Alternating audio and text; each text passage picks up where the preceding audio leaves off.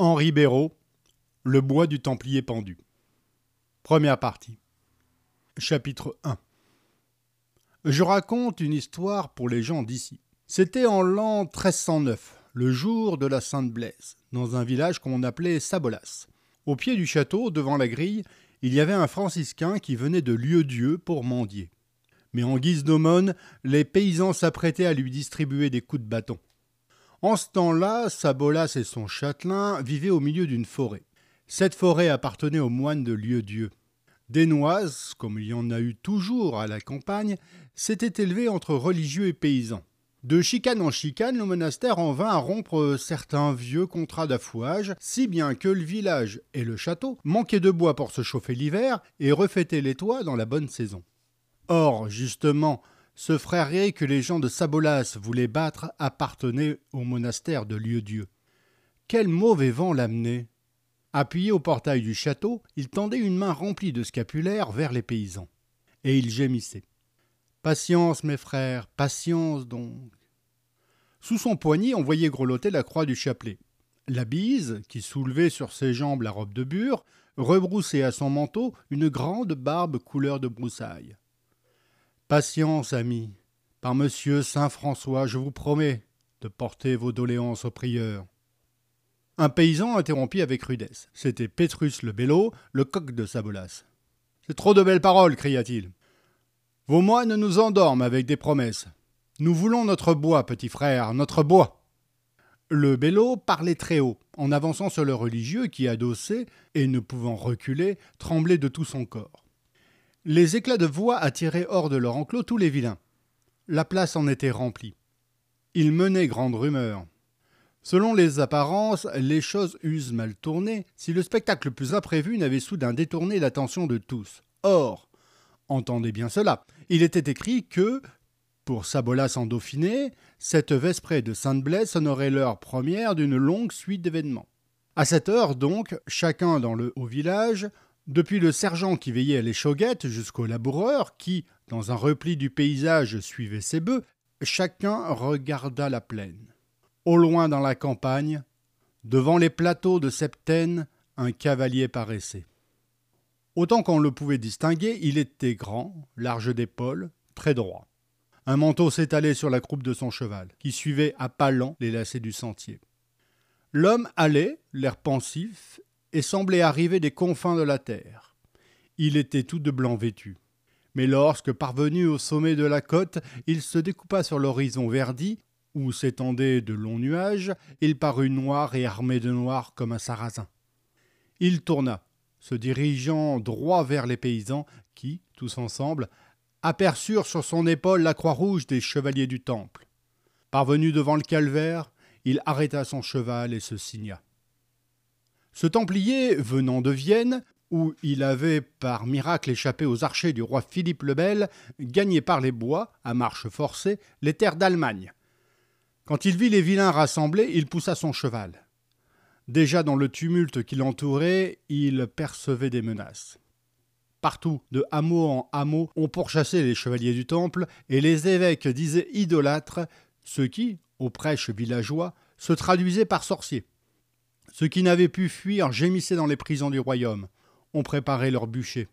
Certains erraient depuis des mois dans la campagne, ayant à leur trousse nobles sergents clairs et vilains.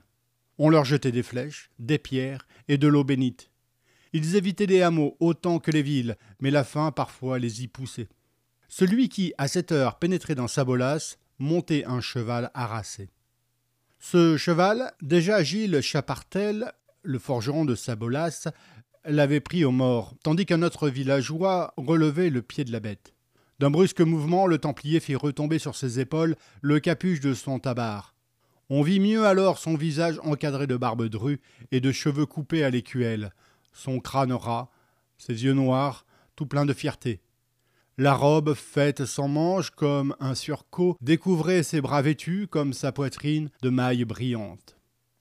Hé, compère cria-t-il, écartez-vous Ne savez-vous pas que de toucher aux armes et harnais d'un chevalier, il peut en coûter la main? Or, par la gloire du Christ, je veux bien pardonner votre hardiesse.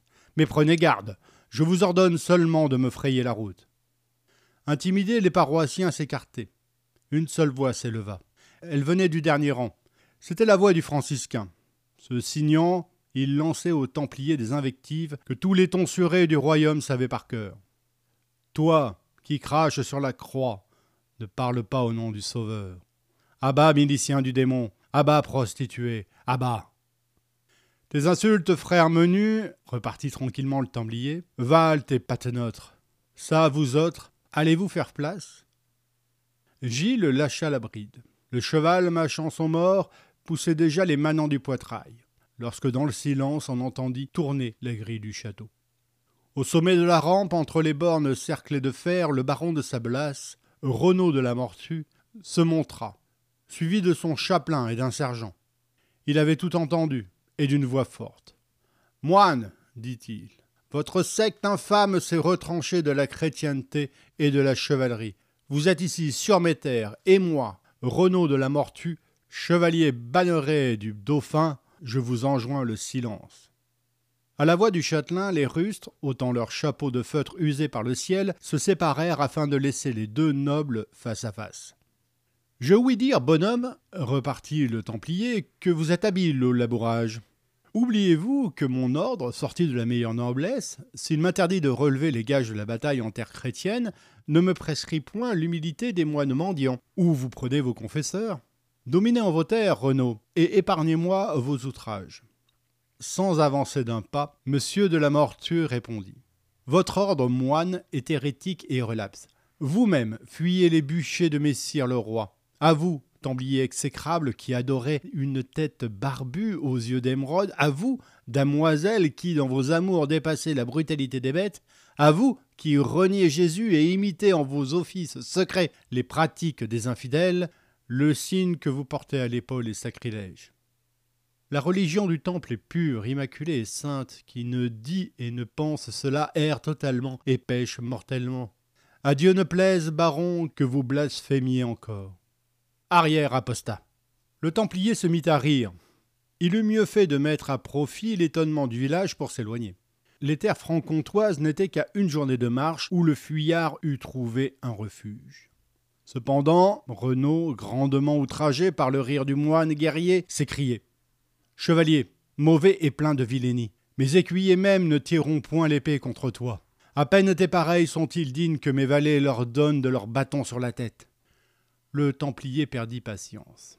Renaud de la Mortue, dit-il avec hauteur, vous êtes de petit lignage, et mon père, qui est de Leuze, ne fut point compagnon du vôtre. Le baron dédaigna de répondre. Appalant, il se dirigea vers la chapelle. C'était un soir très doux. Sous son auvent, la cloche de l'église oscilla et se mit à tinter. Le vent tombait. Dans le ciel, entre les créneaux du chemin de ronde, les hommes d'armes passaient leurs têtes casquées. Tout allait s'obscurcir et les manants hésitaient encore lorsque par-dessus leur chaperon un dernier rayon de couleur de feu vint rougir le visage du Templier. Alors tous crurent voir flamber dans ses yeux le regard de Belzébuth. Tout ce que l'on disait de l'ordre et qui, colporté de route en route par des religieux en besace, avait gagné leur misérable hameau, soulevait les paysans contre ce chevalier. Vainement ils cherchaient le passage. Su, su, criait le franciscain, et il dénouait sa cordelière. Tous, à la fois, se jetèrent contre le Templier. Arrière, Rigaud, païen criait-il. En même temps, il se dressait sur ses étriers et d'un geste vif saisissait la garde de son épée. Il ne la put tirer hors du fourreau. Alors ce fut une bataille forte et cruelle. L'élan des rustres avait ébranlé le chevalier. Une de ses jambes se trouva pressée contre le flanc du cheval que l'éperon mordit. Tandis qu'il essayait de le maîtriser, le Templier reçut à l'épaule, juste à la place de la croix, un si rude coup qu'il en fut culbuté il tomba dans un fracas horrible que firent ses jambières et ses cuissardes sur les cailloux du chemin. Aussitôt, il fut piétiné. D'une gaine de cuir qui pendait à sa ceinture, le forgeron avait tiré son couteau, et d'un seul coup déchirant l'étoffe, il ôta la rouge croix. Cependant, Petrus de Bello courait dans sa cabane quérir l'antenne et cordeau à fourrage. Déjà, de sa cordelière, le franciscain avait lié aux bras et aux épaules le chevalier rompu qui ne disait mot. Dans la nuit tombée que le vent de tramollet remplissait de fauves clameurs, on le poussa dans le bois. Il comprit. Alors, Levant son visage vers le ciel obscur, il lança la prière de frère Élie, l'appel tendre et désespéré des Templiers en péril de mort. Marie, étoile des mers, conduis-nous au port du salut. La troupe entrait dans une clairière, et un lieu dit la fontaine Jean Page.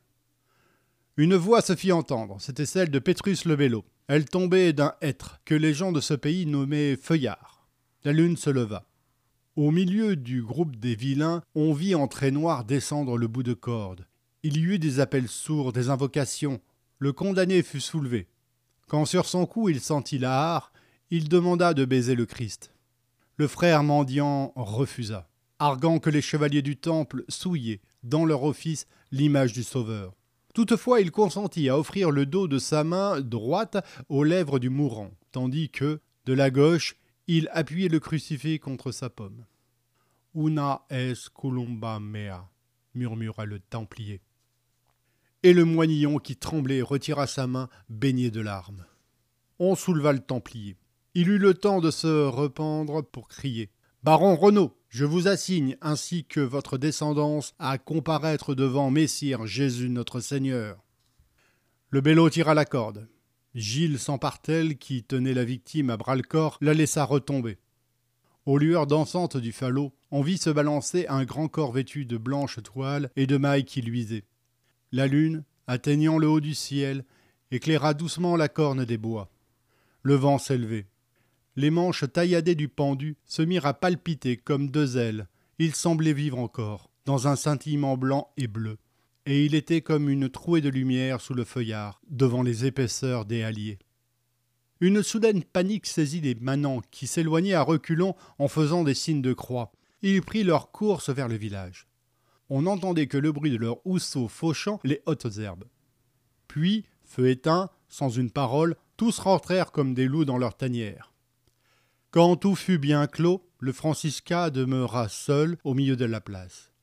Sabolas était comme mort sous les nuages que décousait avec lenteur le vent nocturne. Le petit frère se mit à courir le long des chaumières. Il criait sans relâche.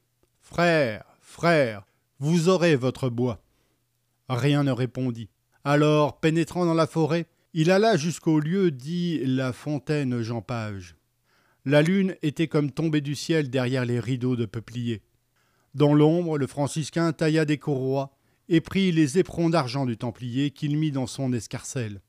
Une hulotte, perchée sur l'arbre, poussa son triste cri. Le petit frère tressaillit, prêta l'oreille. Tout se tut. Puis, ayant fourré ses mains sous les manches de son froc, il descendit à grands pas vers lieu Dieu en égrénant son chapelet de noyaux.